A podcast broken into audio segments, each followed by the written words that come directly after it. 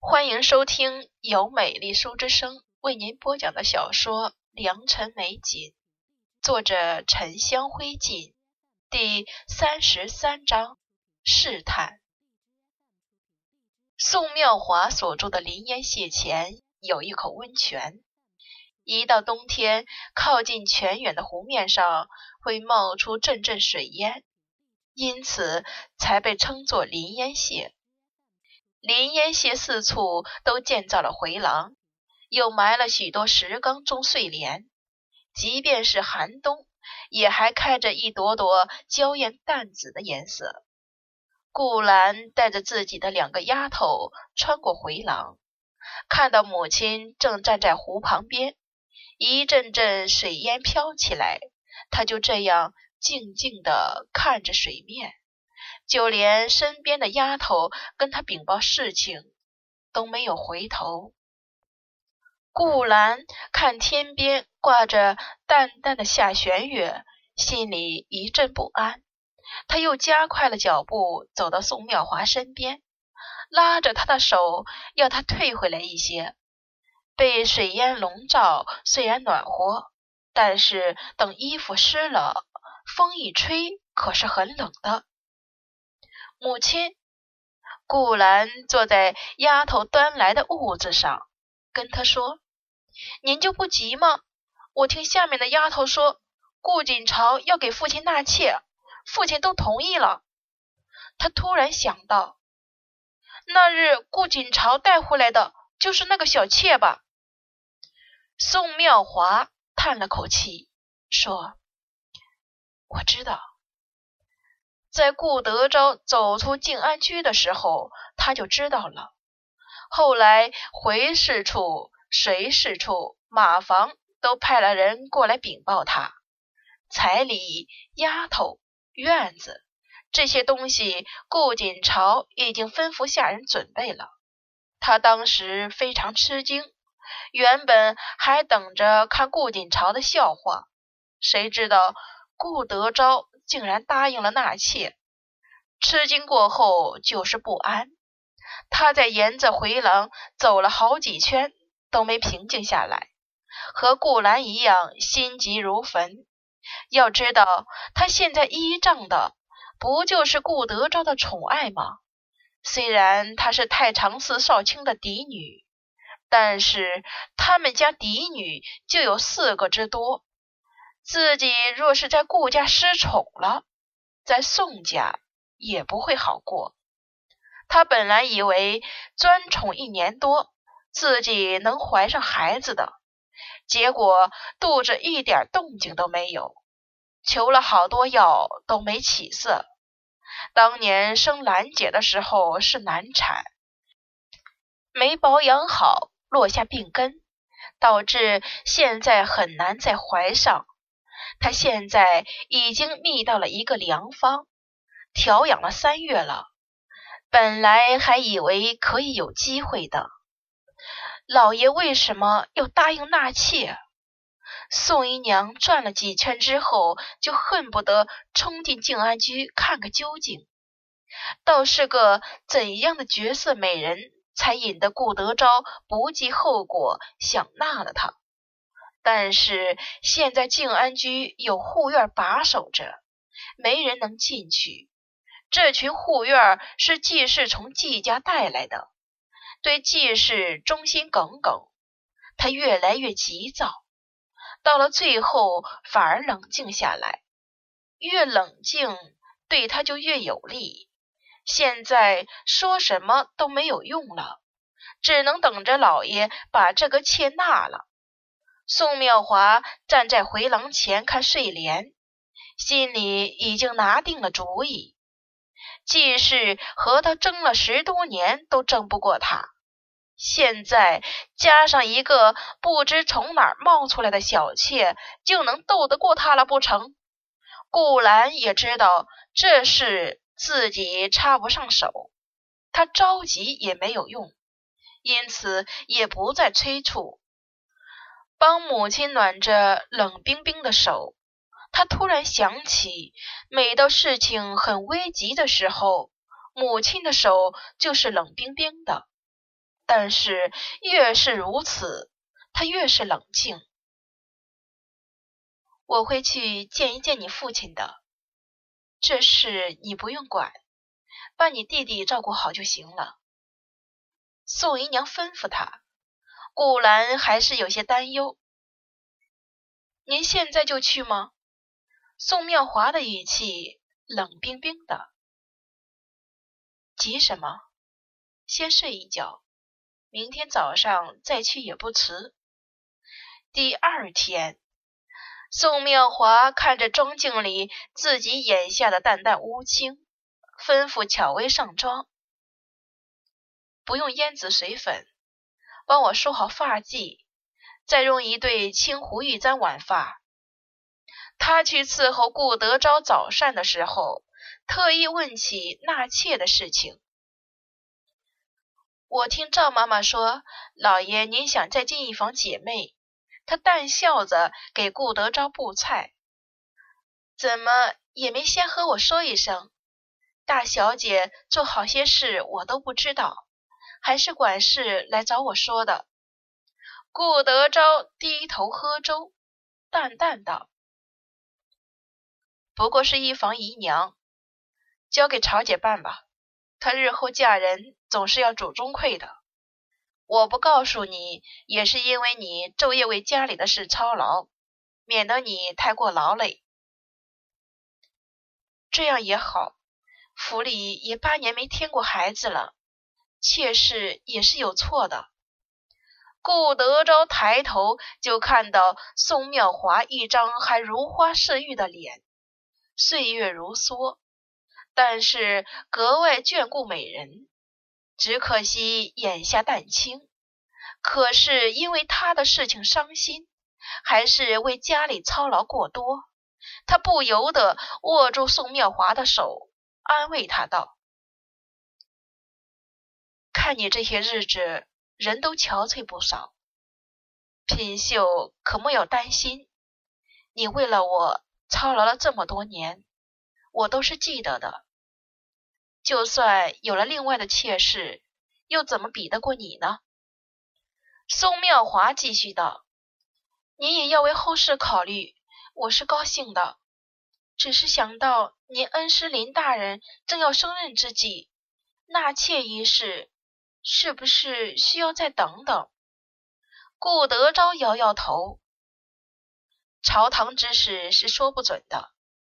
最近圣上身体不适，好些日子都没上早朝，政务都是首辅张大人和詹师傅詹氏陈大人在督办。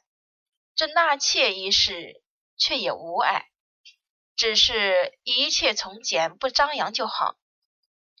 宋妙华心里一紧，顾德昭果然不会松口了。他笑笑，不再提纳妾的事，又好奇问道：“那詹师傅、詹氏陈大人又怎么会管到朝堂政事了？他不是辅佐太子的吗？”顾德昭笑笑：“太子今年才十一，和锦荣差不多大小。”况且又懦弱胆怯的，怎么会这些？说是让太子督办，其实实权都在陈大人手里。陈大人也确实是能人，事事处理得井井有条。张大人最为器重他。我看等阁老的位置空缺一个出来，他倒是很有可能成为次辅。宋姨娘是内侍妇人。顾德昭才敢和他说这些，也知道他不懂这些，更不会外说。锦朝却在静安居里，几个外院的管事、内院的妈妈都簇拥着他。他看着哪些地方坏了、旧了，就让他们记下来。静安居那个衰败的小池塘被填平了，新种上冬青、梅树。石竹，青石甬道旁种上从暖房抱出来的燕来红、虞美人，布置的绿意盎然，花团锦簇。锦朝又让人用青壁重新贴屋檐、斗拱，用黑油漆重新给窗柱上色。房间里换了一扇更精致的窝金彩画围屏。他又让人抱了龙泉大瓶、象窑敞瓶放在厅堂里，吩咐人砍了红梅枝丫插在瓶中。到二十五那日，剪了红色窗纸喜字贴在静安居里。锦朝对徐妈妈说：“虽然不是纳妾的仪式。”但是也显得喜庆些。童妈妈笑道：“小姐还是心疼罗姑娘的。这静安居布置的花团锦簇，您多费心了。”锦朝只是笑笑，他可是一直觉得自己比较自私的。纳妾之事，也从来没有考虑过罗素怎么想、怎么看。因为这事情由不得罗素选，甚至由不得他选。不过人家也只是个十五六的小姑娘，这可是她仅有一次的出嫁。即使不能风风光光的出嫁，按照纳采纳征的顺序来走一次，也至少要有个新房。季氏还担心锦朝做不好这些，日日都要问他准备的怎么样了。罗姑娘那边可还安好？锦朝就笑着安慰他：“不过是那一个妾而已。当年陈家十公子的大婚，还是他一手操办的，那也是有条不紊、没有闪失的。到了二十五。”用一辆红色软轿，把罗素从青莲巷抬进府中，又摆了几桌酒，请了府中姨娘、小姐、管事和有头有脸的妈妈吃酒。母亲都让人抬着出来看了看。锦朝一路跟着他身边，眼看着快开春了，天气暖和了一些。淡淡的阳光洒在母亲病弱的脸上，显得十分宁静。父亲穿了一身赭红色长袍，看到母亲出来，大步走到他身边。“你病得这么重，还出来干什么？”季氏淡笑着道：“妾身只是想来看看，咱们府难得有件喜事。”顾德昭皱了皱眉，似乎想说什么，锦朝却怕他随口说出什么不好的，连忙道：“母亲独居久了，只是喜欢热闹而已。”又低下头问他：“不如我们先回去吧？”季氏不再看顾德昭，点了点头。斜萧园的梅花早已经谢了。但是槐树开始发新芽了。今天天气暖和，屋檐上的冰凌消融。季氏让人拿了小绷过来，亲自指导女儿的绣艺。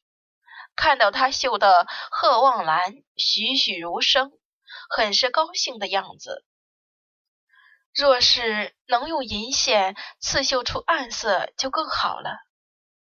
锦朝苦笑。他现在的绣艺，就是技艺精湛的绣师都比不过。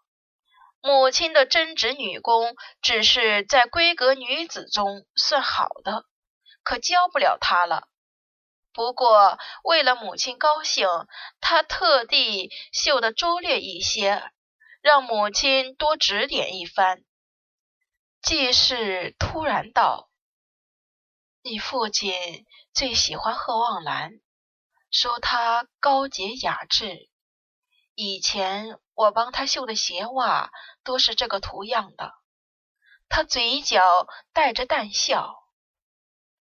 你云姨娘也喜欢，但是自己绣着不好看。他的孩子快出生的时候，让我给他绣了好几个这样的婴孩物件：襁褓、小枕头、小衣服。锦朝难得听母亲提起以前的事，问他：“云姨娘待你好吗？季氏点点头。云姨娘性子平和，她喜欢孩子。你刚出生的时候，她抱着你就爱不释手。晚上你哭闹不休，也是她最先起身哄你。我反倒赖床不想起来。既是又有些叹惋。现在想想，要不是因为那个丫头，她又怎么会死？云姨娘的死，他还是第一次听母亲说起。锦朝抬头看着母亲，母亲却不再说云姨娘，继续指导他的绣艺。当年云姨娘死的时候，锦朝还在外祖母家里，对这事并不了解，他只是听徐妈妈提起过。云姨娘是生孩子时难产而死的，